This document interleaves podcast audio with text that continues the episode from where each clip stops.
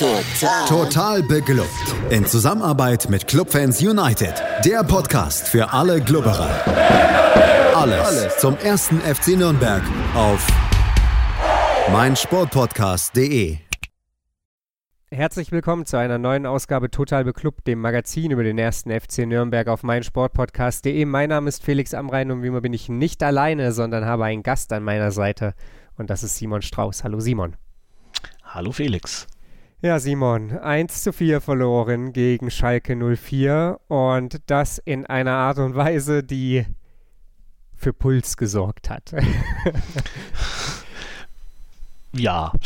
Ja, wir sprechen darüber, wie das zustande kam und es ist gut, habe ich gerade eben schon zu dir gesagt, dass das Ganze jetzt erst aufgenommen wird und nicht Freitagabend oder Samstagabend. So konnten sich die Wogen etwas kletten und wir kommen, denke ich, zu einer etwas objektiveren Einschätzung und ja, schauen mal darauf, was der FCN da salopp gesagt verbockt hat am Freitag und fangen natürlich trotzdem wie immer dann mit der Aufstellung an. Lino Tempelmann war gelb gesperrt und folgerichtig musste er ersetzt werden es gab ja eigentlich nur zwei wirkliche Optionen und die eine hieß Thailand Dumann und die andere hieß Fabian Nürnberger.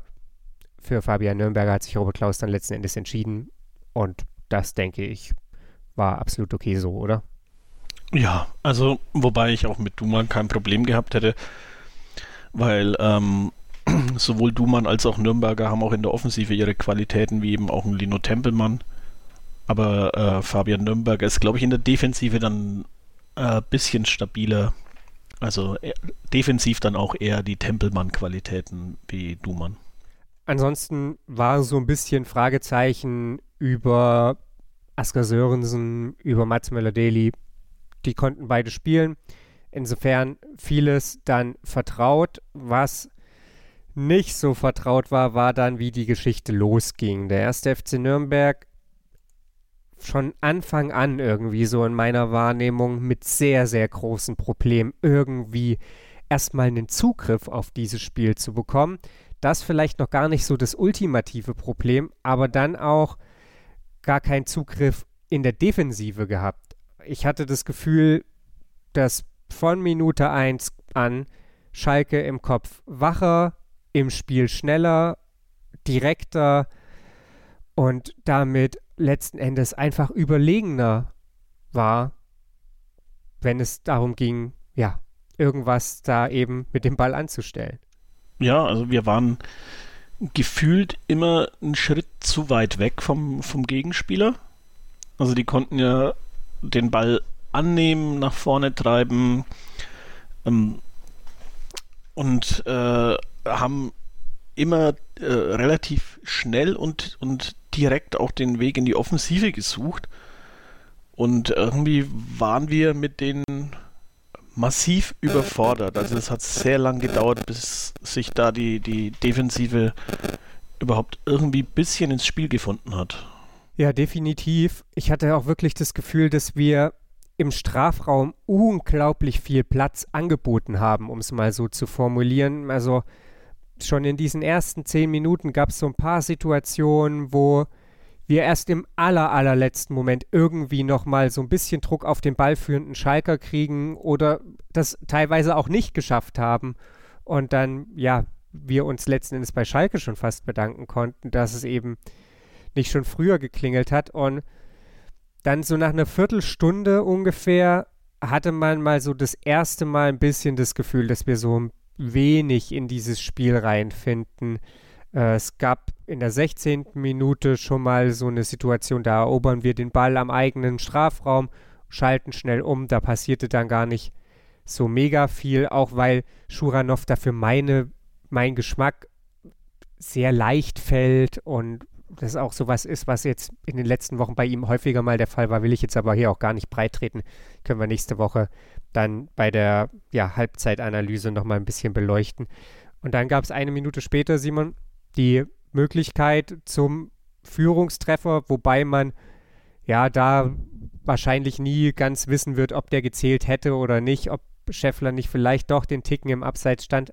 Aber man hatte sich dann so ein wenig im Spiel angemeldet. Ja, es war ja auch wirklich der, der erste wirklich gefährliche äh, Torschuss im Spiel. Also es, Schalke hatte vorher jetzt nicht so zwingende Chancen. Die haben zwar schön in, der, in die Offensive gespielt, aber eben keine zwingenden Chancen gehabt. Und dann, ja, quasi aus dem Nichts äh, setzt Scheffler das Ding an den Pfosten.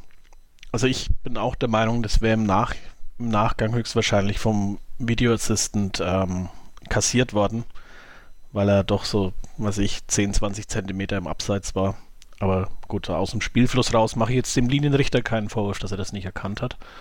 Ja, aber auch die Szene in der 16. Ich hatte es da heute mit einem Kollegen drüber und der hat mich da, äh, hat er was erwähnt, was, was mir so beim Spiel vielleicht nur so nebenbei aufgefallen ist, aber jetzt, wenn man sich das Ganze nochmal so Revue passieren lässt, ist es schon auffällig. Schalke hat es unglaublich clever gemacht, nämlich äh, die haben häufig im Mittelfeld einfach unsere schnellen oder unsere, unsere Konterversuche, unsere, unsere ähm, Versuche schnell nach vorne zu spielen, immer durch einen Foul unterbunden und halt auch jedes Mal ein anderer Spieler, sodass es da ja meistens keinen kein Grund für eine gelbe Karte gab. Das war halt einfach mal so Körper reinstellen, hier mal ein Zupfer, da mal einfach äh, durch kleine so, so, so Nicklichkeiten äh, den Angriff unterbunden. Das ist natürlich super clever von denen. So schaffen sie es, dass, äh, dass der Gegner da eben nicht zu einem zu einer aussichtsreichen Kontersituation kommt. Definitiv.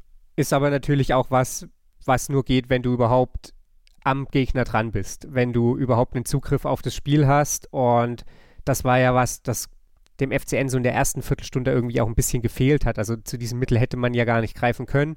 Und, so viel können wir, glaube ich, vorwegschicken, konnte man später auch nur bedingt greifen. Es gab in der 18. Minute dann die erste richtig gute Chance für Schalke.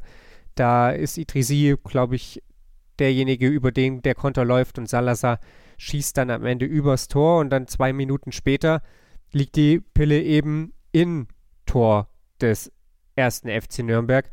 Und da hätte ich wirklich am liebsten weiß ich nicht, ich glaube, den Fernseher aus dem Fenster geschmissen, weil ich dieses Tor für bei aller Kritik, die wir geübt haben, jetzt auch schon von wegen viel Platz im Strafraum und so weiter, weil ich dieses Tor für absolut vermeidbar erachte, da Enrico Valentini für mein Gefühl die dümmste Grätsche der Welt ansetzt. Ja, er kommt viel zu schnell an, aber das ist, glaube ich, auch äh, dem geschuldet, dass er einfach zu weit weg von Schurlinov ist, der da eben über seine linke auf seiner linken Seite ist. Äh, kommt viel zu schnell an, grätscht und das ist ja dann für den Offensivspieler äh, ein leichtes, da den Ball vorbeizulegen. Ja, dann äh, zwingt er Sörensen zu einer Pirouette. Martenia gibt sein Möglichstes, pariert das Ding, aber ja, Orhan ist dann da und äh, haut das Ding Volley rein. Also, also Martenia würde ich jetzt da nicht den geringsten Vorwurf machen, weil er muss einfach nur die Hände an das Ding kriegen und das ist halt dann wirklich, dass der Ball dann zentral vors Tor geht. Da ist dann auch noch Geist zu weit weg. Also alles in allem war das Gegentor absolut keine Glanzleistung unserer so, äh, so sehr gelobten Defensive. Also erst die, die Grätsche von von Schuranov, dann lässt Sörensen mit sich Katz und Maus spielen, dann ist Geist so weit weg vom Gegenspieler. Also, das war nix. Nee, überhaupt nicht. Dass dann dieses Tor natürlich auch noch gefühlt mega artistisch erzielt wird, das setzte der Geschichte dann irgendwie so ein bisschen die Krone auf, äh, würde ich auch behaupten, geht in sieben von zehn Fällen halt irgendwo hin, beziehungsweise kommt da wenn da eben ein anderer Spieler steht oder ein Spieler einer andere, anderen Qualität steht, dann kommt der da halt irgendwie gar nicht so richtig an den Ball und dann hat Martinia da den FCN vom Rückstand bewahrt. So, ja, einfach super ärgerlich und Entschuldigung, aber halt auch saudämlich, weil man, ich das Gefühl hatte, ja klar, wir sind hier an und für sich schon unterlegen, aber jetzt finden wir zumindest mal so ein bisschen in das Spiel rein, melden uns so ein wenig an, haben die ersten leichten Chancen. Es gab ja auch noch diesen Flugkopfball von Schuhanov, fällt mir gerade ein, ich glaube 13. Minute, habe ich vorhin gar nicht erwähnt. Und dann, dann verteilen wir halt so ein Geschenk einfach. Und das hat mich fürchterlich aufgeregt in dem Moment, weil man sich da halt einfach richtig selbst ins Bein geschossen hat. Und ich dann auch das Gefühl hatte, dass das zu viel Verunsicherung in der Mannschaft geführt hat in dem Moment.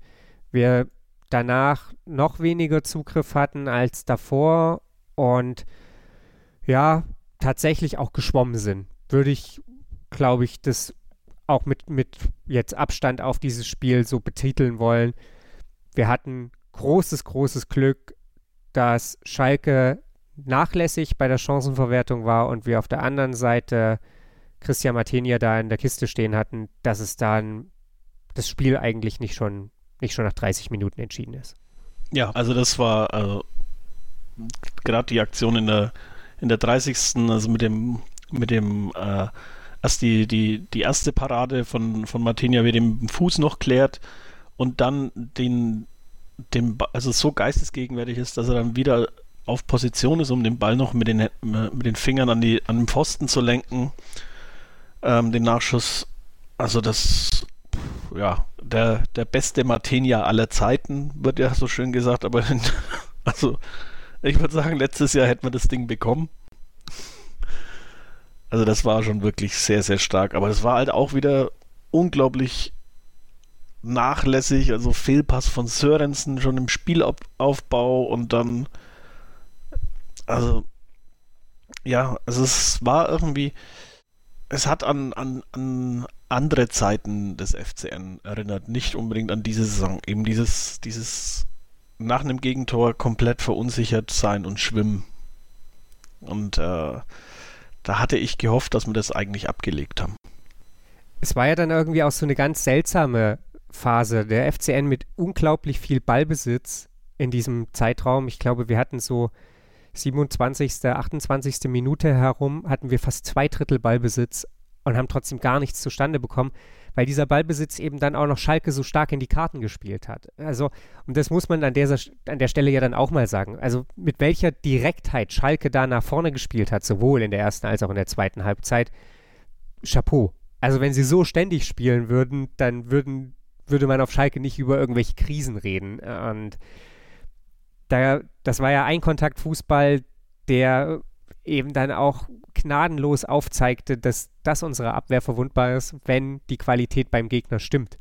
Was jetzt vielleicht mehr über die zweite Liga aussagt als über Schalke, aber äh, ja, das war natürlich dann alles in allem so, so eine Phase des Spiels. Wir den Ball, nichts damit anzufangen gewusst und Schalke jeden noch so kleinen Fehler halt mit, mit einer Konsequenz auch ja nicht, nicht in der Finalität des, des Toreschießens bestraft, aber e, eben erstmal mit welcher, ja, mit welchem Tempo sie dann auch da nach vorne gespielt haben und wie sehr sie uns dann da auch ins, ins Schwimmen gebracht haben. Ja, Wahnsinn. Ja, sie waren, sie waren klar gedankenschneller auch. Also es war wirklich Ballverlust im Mittelfeld und äh, nach maximal, würde ich jetzt mal sagen, vier Pässen ist das Ding in Richtung Martinia geflogen. Also zu unserem Glück häufig irgendwie in zweiten Stock, weil also Schalke hatte ja auch eben schon vor dem Aluminiumtreffer irgendwie 6 zu 2 Torschüsse. Und also das zeigt ja auch wirklich die, diese, diesen gnadenlosen Offensivdrang, den sie hatten, aber halt auch die Ineffektivität, die sie äh, da, zu dem Zeitpunkt noch gezeigt haben. Es kam dann die Phase des Spiels, die für mich irgendwie dann auch diesen Abend bestimmt hat und die, ja, glaube ich, dann so ein Stück weit wahrscheinlich auch vielleicht mein Blick auf dieses Spiel dann vorübergehend sehr verzerrte, um das vielleicht äh, so auszudrücken. In der 34. Minute macht Freisel ein Geschenk an den Club, das größer kaum noch sein kann. Und Möller-Daly, so sehr ich ihn liebe, macht halt einfach alles falsch in dem Moment. Ja, also das Geschenk, also wirklich äh, schon ein frühzeitiges Weihnachtsgeschenk gewesen eigentlich. Also schön verpackt der Ball mit Schleifchen drauf, direkt in die Füße von Möller-Daly. Oder beziehungsweise auf die Brust. Und er muss nur querlegen. Da steht Schuranov Mutterseelen allein am Elfmeterpunkt. Und er versucht's halt aufs kurze Eck und Freisel muss sich ja, glaube ich, nicht mal wirklich bewegen. Der steht halt einfach da und wird angeschossen. Und äh, ja, also ich glaube, wenn wir da den Ausgleich gemacht hätten, hätte das vielleicht vor der Halbzeit noch schon ein bisschen, noch ein bisschen Auftrieb gegeben. Aber ich glaube jetzt auch nicht, dass das den, den Ausgang des Spiels äh, großartig verändert hätte. Wäre halt vielleicht mit einem, also er hätte vielleicht am Torverhältnis was gemacht, aber ich glaube nicht, dass wir das Ding dann gewonnen hätten. Es gab zwei Minuten später dann die nächste Möglichkeit, das Spiel auszugleichen und da hat man erstmal gesehen, warum eben Fabian Nürnberger wahrscheinlich kein ja, Strafraumstürmer ist. Er scheitert da im 1 gegen 1 an Freisel, wobei das natürlich auch eine, eine schwierige Kiste ist, die er dann da ja bekommt. Aber trotzdem, äh, ja, kann man den vielleicht sogar direkt versenken. Sei es drum, der Ball kommt zu Scheffler und der Ball liegt im Tor, aber ging dir wahrscheinlich genauso wie mir man hört halt vorher schon den Pfiff und ich dachte mir nur, um Gottes Willen, warum pfeift er? Mhm. Ha, genau mein Gedankengang. Aber ich glaube, er wäre wahrscheinlich, hätte ihn Freisel gehalten, weil er war ja schon auf dem Weg ins Eck und man sieht es ja dann in, in der Wiederholung, dass er direkt nach dem Pfiff eigentlich schon abbricht auf seinem Weg ins Eck. Deswegen konnte der Ball von Scheffler da rein, sonst glaube ich, hätte Freisel den wahrscheinlich schon noch gehabt. Und ja, ist also nicht mal eine halbe Sekunde äh, hätte er warten müssen, der Schiedsrichter mit seinem Pfiff. Und es hätte der, der Video Assistant gesagt, nee, ist kein Abseits. Oder also mal davon abgesehen, dass der Ball, wenn der Ball ins Tor gegangen wäre. Ja, ist ist schwierig, weil es wird ja auch immer, die Schiedsrichter sind ja auch angehalten, dann irgendwie so, oder die Linienrichter das so lang laufen zu lassen und dann erst, wenn die Situation abgeschlossen ist, die Fahne zu heben oder so. Also ich blicke bei der Abseitsregel auch nicht mehr ganz durch.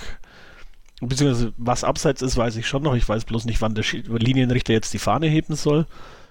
Und ja, also es, hat sich um Zehntelsekunden gehandelt und dann hätten wir vielleicht den Video auf unserer Seite gehabt. Aber so leider nein.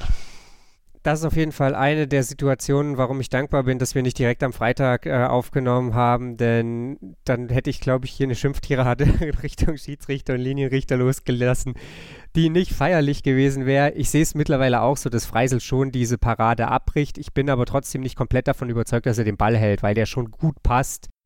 Ja, und weil es Freisel ist. Und weil es. ja, also ist halt auch am Ende egal, ne? Also Fußballphilosoph Lothar Matthäus hätte gesagt, hätte, hätte, er wäre, wäre Fahrradkette, hätte er gesagt, ja. Und deswegen müßig darüber zu spekulieren und dann auch diese, diese Diskussion in sozialen Medien, ja, wie lange, wie viele Nachschüsse wollen wir abwarten? Ja, wenigstens einen vielleicht halt. Also das ist zumindest meine, meine Überzeugung, zumal diese Situation ja jetzt auch keine 15 Sekunden oder 10 Sekunden nach dem eigentlichen Abschluss war. Der Schiedsrichter für mein Gefühl eigentlich auch gut stand und ja, ich weiß auch nicht so richtig. Ich werde mit dieser Situation insgesamt nicht warm und ich finde die auch nach wie vor sehr, sehr grenzwertig, weil sie natürlich, egal ob dieses Tor dann am Ende zählt oder nicht gezählt hätte und ob Freisel dran gewesen wäre oder nicht dran gewesen wäre, sowas ja immer einen Einfluss auf ein Spiel auch hat. Weil der Ball liegt im Tor und du als Mannschaft hast das Gefühl, jetzt ist uns hier ein reguläres Tor weggepfiffen worden. Und das ja. ist in deinem Kopf. Und das tut mir leid, das war halt einfach nicht gut von Tobias Reichel. Ja, es ist ja auch nicht das erste Mal, dass er in dieser Saison scheiß äh, schlechte Entscheidungen äh, zu, zu Ungunsten des FCN trifft. Also gegen Hannover war ja da diese ganz, ganz seltsame gelb-rote Karte für Dovedan. Also, ja, er hat irgendwie, fehlt ihm ein bisschen das Händchen aber ich würde jetzt nicht sagen, dass er das, das irgendwie mit Absicht macht, ich, würde ich ihm nie vorwerfen, aber ja, ihm fehlt scheinbar ein bisschen so das Händchen dafür. Aber es, vielleicht kommt es mit der Erfahrung, wer weiß. Ist ja nicht andere Schiedsrichter, deren Namen wir jetzt hier einfach nicht nennen wollen. Nein. Sei es drum, wie gesagt, alles in allem, ja, nicht nur unglücklich, um mal die Worte des Sky-Kommentators zu zitier zitieren, sondern einfach, einfach großer Mumpitz. Es ging dann vor der Pause nochmal sehr in Richtung Clubtor. Der 43. Minute war Palsson derjenige, der knapp am langen Eck vorbeiköpft.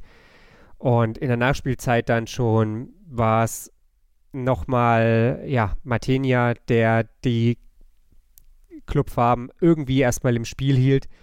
Zu dem Zeitpunkt dann auch Tom Kraus schon ausgewechselt, für den kam, äh, kam Thailand Duman. Und so ging es dann irgendwie mit 1 zu 0 in die Pause. Viel Aufregung, insbesondere auf Seiten der Clubfans natürlich.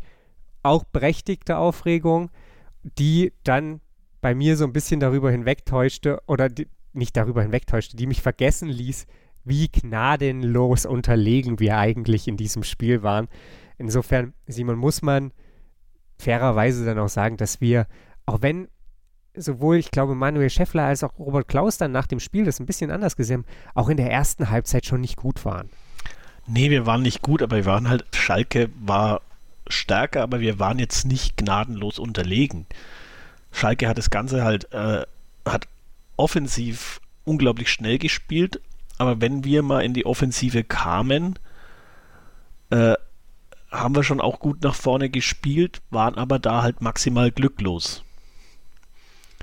Also jetzt äh, der Kopfball, die Entscheidung von Möller-Daly, ähm, das Abseits und ähm, also wir waren nicht, nicht klar unterlegen, aber wir waren auf, auf keinen Fall die bessere oder bessere Mannschaft oder, oder gleich gut wie Schalke. Wir waren schon die schlechtere Mannschaft, aber halt nicht so deutlich, wie es manchmal rüberkommt. In jedem Fall war der Club, denke ich, mit dem 1 zu 0 ganz gut bedient. Du hast die Chancen angesprochen. Das waren sie, die der erste FC Nürnberg hatte. Ähm, Schalke ja insgesamt mit deutlich mehr Anteilen und ja, so ging es dann erstmal in die Halbzeit. Zeit zum Durchschnaufen für Clubfans und den ersten FC Nürnberg und wir sprechen gleich darüber, wie es dann weiterging. Zur Halbzeit gab es den nächsten Wechsel beim ersten FC Nürnberg und es passte irgendwie alles zusammen an diesem Abend. Komische Schiedsrichterentscheidungen, verletzungsbedingte Wechsel. In dem Fall kam dann Nikola Dovedan für Mats Möller-Deli, der Oberschenkelprobleme hatte und deswegen dann nicht weitermachen konnte. Tom Kraus übrigens mit Hüftproblemen ausgewechselt, haben wir vorhin gar nicht gesagt.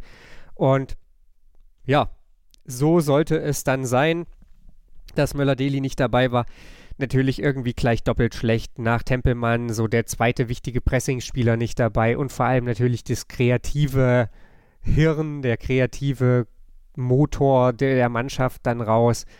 Naja, das äh, sicherlich nicht die beste, besten Vorzeichen für eine Aufholjagd. Umso erfreulicher, Simon, dass vier Minuten, nicht mal vier Minuten nach Wiederanpfiff, der Ball dann im Schalker Tor lag und es tatsächlich zählte. Ja, und es war eigentlich sehr, sehr schön rausgespielt. Also Enrico Valentini mit einer Zuckerflanke auf den zweiten Pfosten.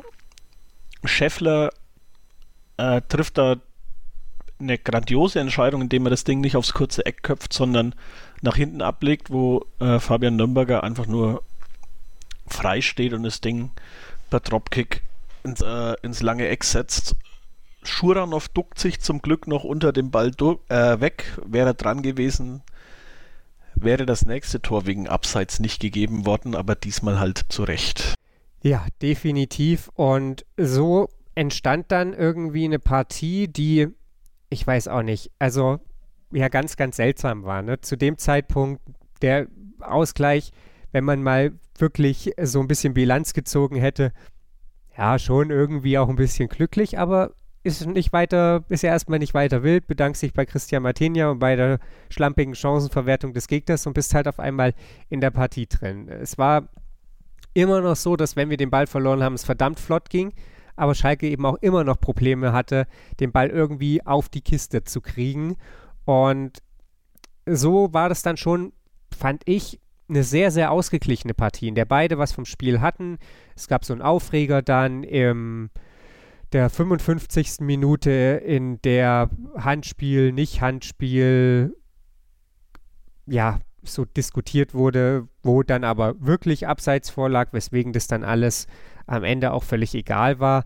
Und ja, mitten in diese Phase hinein, oder was heißt mitten in diese Phase hinein, in dieser Phase, in der dann eben sowohl Nürnberg als auch Schalke im Spiel waren und das Spiel ja letzten Endes auch vom, vom Stand her ausgeglichen war, ja, köpft dann Manuel Schäffler den Ball ins eigene Tor. Ja, und äh, also eigentlich auch richtig schön. also unhaltbar für, für Martinia. Aber pff, ja, warum geht er daran? Das, das Ding ist abgefälscht. Es ist ähm, ja es wäre am Tor vorbeigegangen. Also warum er da seine Rübe reinhält, ich weiß es nicht. Vielleicht auch einfach nur so aus Reflex. Aber ja gut, kann man nichts machen. War's dann und das war dann auch so der, der Anfang vom Ende. Ja, definitiv. Manuel Schäffler sagt dann nach dem Spiel, er steht irgendwie so komisch auf einem Bein. Stimmt auch. Ähm, warum er so komisch auf einem Bein steht, weiß ich auch nicht. Weiß er wahrscheinlich selber auch nicht. Ja, der Ball erstmal abgefälscht, sonst kommt er schon überhaupt nicht zu Manuel Schäffler. Ich glaube, Schuranov ist derjenige, der den Ball abfälscht, wenn ich das irgendwie noch so halbwegs richtig vor Augen habe. Und dann, ja klar, auf einem Bein stehend, irgendwie ein Kopfball, irgendwo im Strafraum, dass da wenig Gutes bei rauskommen kann, dafür muss man ja nicht so der ganz große Fußballexperte sein. Und Manuel Schäffler wusste, glaube ich, just in dem Moment dann auch schon, dass das gar kein Beitrag war. 2 zu 1 also in der 66. Minute aus Sicht des FC Schalke 04. Es kam kurz danach der Wechsel Borkowski für Schuranov. Und ich hatte das Gefühl, dass dieser ja, vierte Nackenschlag nach Tor nicht gegeben, nach verletzungsbedingter Wechsel, nach verletzungsbedingter Wechsel, jetzt auch noch Eigentor, dann irgendwann auch ein bisschen zu viel war. Das, dann nicht mehr so richtig was ging. Schalke fortan wieder viel besser im Spiel für mein Gefühl. Und dann gibt es die 74. Minute. Und ich glaube, das war dann ja der endgültige K.O. nicht nur für Enrico Valentini, sondern irgendwie auch für den Club an diesem Abend. Ja, also Valentini hat es da ja äh, ziemlich hart erwischt. Also äh, Matenia muss wohl im Interview danach gesagt haben, dass er noch den, den Gebissabdruck von Valentini am Ellbogen hatte, als er ihn getroffen hat. Und äh, Valentini sah dann auch bei seiner Auswechslung ein bisschen aus wie äh, Cyrano de Bergerac mit seiner tamponierten Nase. Und äh, ja, also gute Besserung für ihn. Und äh, lieber Sky-Kommentator, es war die ganze Zeit Valentini. Es lag kein einziges Mal Schindler am Boden. Auch wenn du drei Minuten lang davon überzeugt warst. Äh, ja, also hoffen wir mal, dass die Gehirnerschütterung keine schwere war und dass er relativ schnell wieder dabei ist. Es hat mich dann ein bisschen gewundert, dass nicht positionsgetreu gewechselt wurde, also dass dann nicht Fischer für Valentini kam, sondern dass, äh, dass Köpke reinkam weil das hat uns dann hinten schon noch ein bisschen offener gemacht. Das auf jeden Fall. Äh, Duman rutschte dann nach hinten auf die Rechtsverteidigerposition und so rutschte dann gefühlt alles einmal so ein bisschen nach. Habe ich auch nicht komplett verstanden, war aber vielleicht auch eben so gedacht, okay, jetzt nochmal Zeichen setzen, jetzt bringe ich hier jemand Offensiven, damit wir diesen Rückstand noch drehen. Sei es drum, ich glaube auch mit ja, Fischer hätten wir irgendwie da keinen großen Stich mehr gesehen. Und so ging es dann letzten Endes dahin, dieses Spiel in der 85. Minute, als dann Schulinov sein, ja, muss man einfach sagen, hervorragenden Auftritt dann mit dem Tor auch noch krönte. Äh, da war beim FCN längst irgendwie das Fahren auf der allerletzten Rille angesagt und da aber will ich irgendwie auch gar nicht groß drauf rumhacken, sieht ja Christian Martin ja ein bisschen unglücklich aus, lenkt er den Ball nicht ganz so weit zur Seite, wie er das vielleicht müsste, aber war dann irgendwie, ja, nur noch so das i-Tüpfelchen auf diesem gebrauchten Abend. Ja, das war halt für, für Schulinov die, die, die Kerze auf der Torte. Also der hat ja ein überragendes Spiel gemacht. Also ganz klar für mich Man of the Match. Und ja, es ist der Ball, der erste Ball von Salazar kommt halt auch fies, setzt direkt vor Martinia auf. Er schafft es nicht, den zur Seite zu klären, sondern klärt ihn nach vorne. Schulinov macht es perfekt, indem er einfach nicht äh, direkt abschließt und da möglicherweise an Martinia hängen bleibt, sondern einfach Martinia noch ausspielt und dann nur noch einschieben muss. Also das war aus äh, rein objektiver Fußballfansicht war das äh, ein Zuckerchen von Schurlinov, aber das war auch die Vorbereitung zum 1-0 von ihm schon. Also das, so habe ich mich über dieses 1-0 hinweg getröstet, indem ich einfach gesagt habe, es war schon schön anzuschauen. Ja, noch ein bisschen schöner anzuschauen war es dann in der 94. Minute oder vierten Minute der Nachspielzeit, wobei dieses Tor in seiner Entstehung dann halt irgendwie auch nochmal so sinnbildlich war. Wir bringen den Ball nach vorne, es ist Scheffler, der ihn, der ihn bekommt und dann ist es, glaube ich, sogar Itakura selbst, der dann am Ende ja auch der Torschütze ist, der ihm da den Ball stibitzt. Also wieder einmal einfach gedankenschneller. Wobei man an der Stelle auch sagen muss, zu dem Zeitpunkt hatte sich diese Mannschaft, und das meine ich nicht mal irgendwie als großen Vorwurf, da war beim FCN komplett der Stecker gezogen. Da ging nichts mehr. Ich glaube, da war auch im Kopf komplett dann schon, schon ja, abgeschaltet. Also die, die, auch, die gingen auch, äh, glaube ich, konditionell alle auf dem Zahnfleisch. Ja. Weil ja, sie einfach mit diesem schnellen Spiel von Schalke nicht zurechtkamen. Und wie das Tor dann aber gefallen ist, muss man sagen, auch gegen einen Gegner, der, der dann nichts mehr entgegenzusetzen hatte, musst du so eine Kiste erstmal machen. Ja, also es war schon äh, Zucker. Doppelpass, nächster Doppelpass, wunderbar in den äh, rechts unten reingeschlänzt. Also war ein super rausgespieltes äh, Tor für Schalke und ja, war der, der Schlusspunkt und für mich es hätte, also ich würde sagen, in ein 3-1 hätte das Spiel, glaube ich, besser wieder gespiegelt als ein 4-1. Aber ich will jetzt nicht sagen, dass es nicht verdient war. Das schon für Schalke, weil sie wirklich gut waren. Aber ich, für mich ist es einfach ein Tor zu hoch ausgefallen. Ja, habe ich auch so empfunden.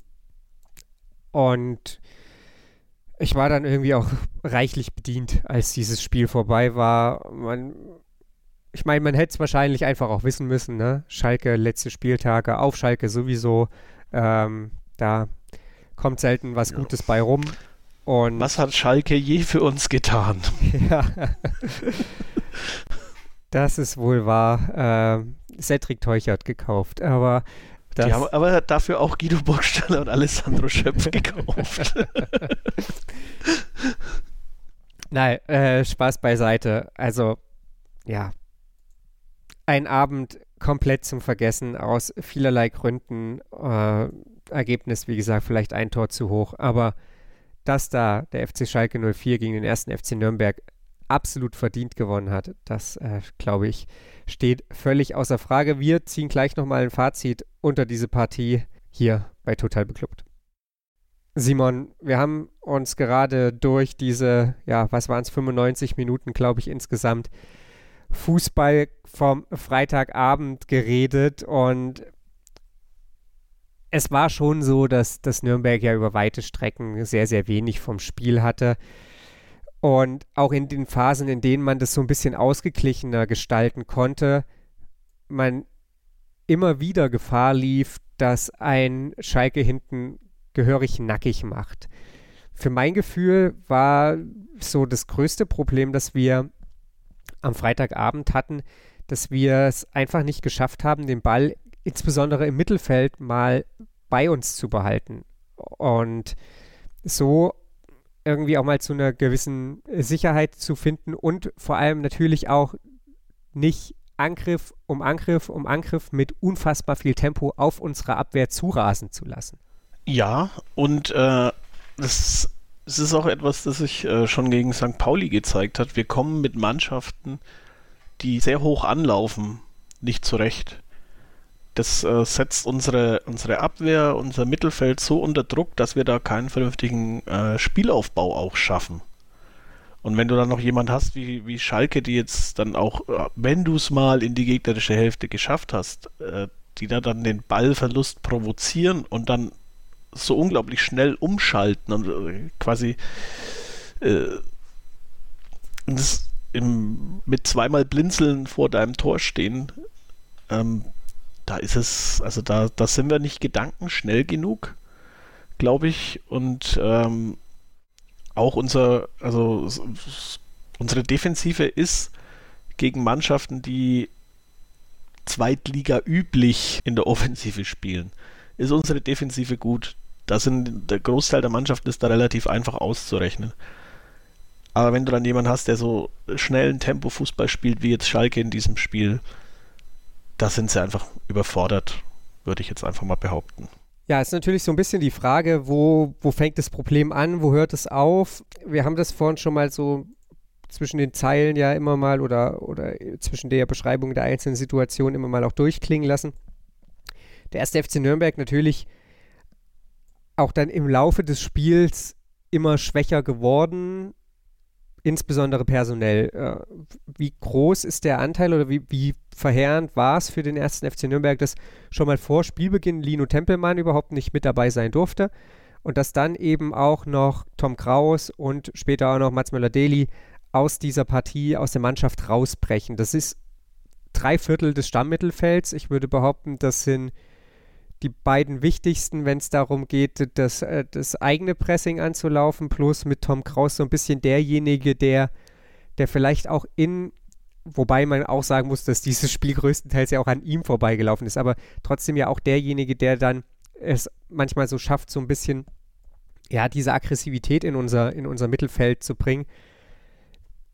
Wie, ja, wie hoch hängst du das und wie wie viel sagt das dann am Ende darüber aus, wie gut unsere Bank wirklich ist, wie gut unsere erste Elf vielleicht auch ist? Wie wichtest du das? Ja, also man hat gesehen, dass man äh, vielleicht einen Ausfall halbwegs kompensieren kann.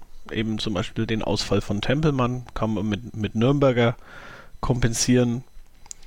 Ähm, den Ausfall von Kraus kann man so halbwegs mit äh, Dumann noch kompensieren, aber da würde ich jetzt sagen eher vielleicht so zu 80 Prozent nicht zu 100 Prozent, aber einen Ausfall von Mats Möller-Daly.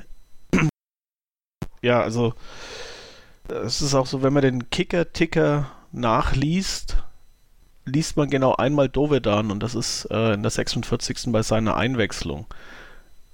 Also mir kam es dann auch im, im Spiel gefühlt so vor, als würden wir zu 10 spielen. An Dovedan lief dieses Spiel komplett vorbei.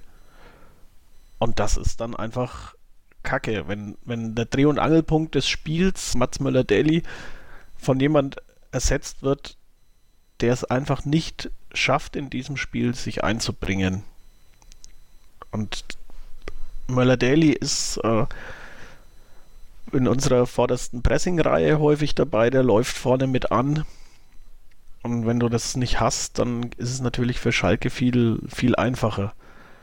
Und also, ja, äh, also die Kraus und äh, Möller-Daly waren sehr schmerzhafte Ausfälle.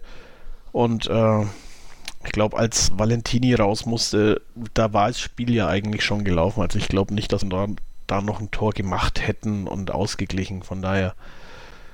Ähm, wobei man auch sagen muss, Valentini hatte in diesem Spiel schon ein paar äh, ganz gute Flanken. Also das äh, muss man ihm zugutehalten. Vielleicht hätte er es tatsächlich nochmal geschafft, äh, Scheffler zum Beispiel nochmal in Szene zu setzen. Aber also Kraus und, äh, und Möller-Daly, das hat äh, der Mannschaft schon sehr weh getan. Glaubst du wirklich, dass, und das, meine ich gar nicht böse, dass Manuel Scheffler nach dem Eigentor noch, noch wirklich irgendwie was, was gerockt hätte? Für mich war, war für den er hat seine Kopfballstärke äh, zweimal bewiesen, dreimal, weil es war ja sein Assist, war ja auch ein Kopfball. Also warum nicht ein viertes Mal ja, in dem Spiel? Weil ich hatte schon das Gefühl, dass das Spiel, nachdem er dieses Eigentor fabriziert hat, dann eben auch komplett an ihm vorbeilief. Und dass ja, man ihn war, genauso gut hätte auswechseln können. Der war durch. Und darauf wollte ich hinaus, deswegen. Aber wer weiß, Ja, die Hoffnung wäre, wäre. Zuletzt. Ja, ja, wäre, wäre. Unterm Strich muss man nach 17 Spieltagen eben auch festhalten, dass Nürnberg gegen Spitzenmannschaften oder von mir aus auch erweiterte Spitzenmannschaften nicht gewinnen kann oder noch nicht gewinnen kann. Ich hatte das Gefühl, dass wir gegen die meisten ganz gut mitgehalten haben, dass wir manchmal ja dem, dem Sieg vielleicht sogar auch ein bisschen näher waren oder dass es da auch unglücklich war, dass wir da nicht gewonnen haben oder dass wir da zumindest vielleicht auch den Punkt verdient hätten. Das Spiel gegen Schalke jetzt, muss ich sagen, war von all diesen Spielen für mein Gefühl her das schlechteste. Wie geht's dir? Ja.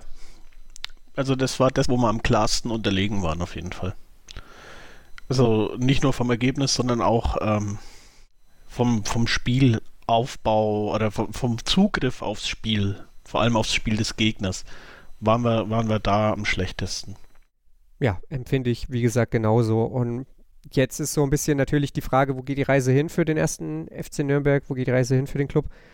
Am Sonntag geht es dann los mit dem Rückrundenauftakt. Danach ist Winterpause. Die ist gar nicht so unendlich lang. Am 15.01. geht es, glaube ich, schon wieder weiter. Aber davor nochmal gegen Aue jetzt natürlich die Möglichkeit und vielleicht auch ganz gut, dass man nicht mit diesem Spiel in die Winterpause gehen muss. Äh, dass man sich jetzt hier nicht darüber ja, vier, fünf Wochen lang den Kopf zermartern muss, sondern dass man nochmal die Möglichkeit hat, es besser zu machen, mit einem Erfolgserlebnis dann eben auch in die Pause reinzugehen sich dann ja entsprechend vorzubereiten und dann in die Rückrunde zu starten oder in die ja in den zweiten Spieltag der Rückrunde zu starten. Was muss jetzt kommen im Aue-Spiel und was muss vielleicht auch perspektivisch kommen? Greifen wir einfach schon mal ein bisschen vor. Also ich finde, äh, ich weiß nicht, wie ich es finden soll, äh, schon mal, dass, äh, dass der Trainer oder dass der Verein gesagt hat, sie machen kein Wintertrainingslager. Klar, es ist in der die Kürze der Zeit, die Kürze der Winterpause gibt es nicht zwingend her. Es wird wohl ein Testspiel gegen Halle geben. Ähm, und der Trainer hat wohl für alle Spieler individuelle Trainingspläne während der spielfreien Zeit erstellt. Aber ja, jetzt gegen Aue muss definitiv eine, eine deutliche Steigerung gegenüber Schalke kommen, was ich denke ich einfacher ist weil Aue einfach ein anderes, einen anderen Fußball spielt wie Schalke, hat man jetzt auch gegen Dresden gesehen. Ich denke, es wird eine Antwort geben, aber sie wird jetzt nicht, nicht so ausfallen, dass wir jetzt Schal äh, Aue mit, äh, mit 5-0 vom Platz fegen oder so, aber ich denke schon, dass, er, dass sich der Club da anders präsentieren wird. Das ist auch in dieser Saison ist es schon so, dass die Mannschaft äh, den Ehrgeiz hat, um nach solchen Spielen wie auf Schalke zu zeigen, wir können es besser. Es geht jetzt halt auch darum, äh, wird äh, Möller-Dalys Oberschenkelverhärtung bis dahin weg sein, ähm, die Beckenprellung von Tom Kraus. Ich denke mal, Valentini mit Gehirnerschütterung wird es vielleicht noch zu früh sein. Genauso bei Geis mit Bluterguss an der Fußsohle äh, auch schwierig. Ob er da schon spielen kann, kommt halt auf die Belastung an, wie, wie gut sich das verträgt. Ja, es ist, ich glaube, es wie, wie das nächste Spiel ausgeht, hängt stark davon ab, was wir an, an Spielermaterial verfügbar haben. Und äh, ja, auf die Frage, woran gearbeitet werden muss, das ist ganz klar. Ähm, die Defensive gegen spielstarke Mannschaften und auch äh, gleichzeitig Offensive gegen oder Spielaufbau gegen Mannschaften, die äh, ein sehr hohes Pressing spielen, wie Schalke und, und St. Pauli. Das sind unsere, unsere großen Mankos aktuell und das ist von Schalke eben äh, knallhart aufgezeigt worden. Ja, sind wir gespannt, was dann gegen Aue geleistet wird. Man erinnert sich, oder ich zumindest, erinnere mich mit Grauen an das Hinspiel und hoffe natürlich, dass es insofern erstmal besser wird, dass wir jetzt, na klar, abhängig davon, wer da letzten Endes dann auch auf dem Grün oder ich weiß gar nicht, wie, wie grün es in Aue momentan auf dem Platz ist, äh, wahrscheinlich eher nicht so grün, dass wir da irgendwie eine, eine Antwort finden. Auch vor allem eine, eine offensive Antwort, eine spielerische Lösung, weil das eben was ist, was wir auch perspektivisch brauchen. Wir, dass wir, dass wir Offensivsituationen kreieren können, dass wir nicht unfassbar effektiv sein müssen, um überhaupt Spiele zu gewinnen. Denn auch das um nochmal ganz kurz den Bogen zu diesem Schalke-Spiel zurückzuschlagen, selbst wenn uns Schalke nicht diese späten beiden Tore einschenkt, hätten wir eine unglaubliche Effektivität an den Tag legen müssen, wenn man einfach mal sieht, wie viele Torchancen wir überhaupt hatten. Und dass uns Schalke halt am Ende mit 4-1 wegfiedelt, obwohl sie massenweise Dinger haben liegen lassen, ist ja dann irgendwie auch nochmal eine Aussage über dieses Spiel. Ja, also sind wir gespannt, was dann passieren wird gegen Aue. Ich bedanke mich auf jeden Fall bei dir, Simon, für deine Zeit und deine Einschätzung. Sehr, sehr gern. Und wir hören uns dann diese Woche noch einmal. Das Gegnergespräch gegen Erzgebirge Aue kommt hoffentlich am Mittwoch, ich denke spätestens am Donnerstag. Und dann sind wir auch schon beim letzten Spiel des Jahres 2021. Die Clubfrauen, das an dieser Stelle sei schon mal erzählt. Mehr dazu dann auch im Gegnergespräch haben am Wochenende es besser gemacht als der erste FC Nürnberg der Männer und haben mit 13-0 gegen den VfL Wolfsburg 2 auswärts gewonnen, stehen in der Tabelle immer noch hervorragend da. Also dazu gibt es dann nochmal ein bisschen mehr im Gegnergespräch und dann hören wir uns, wie gesagt, Mittwoch oder Donnerstag wieder hier auf meinsportpodcast.de. Total. Total beglückt. In Zusammenarbeit mit Clubfans United. Der Podcast für alle Glubberer. Alles, Alles zum ersten FC Nürnberg auf meinsportpodcast.de.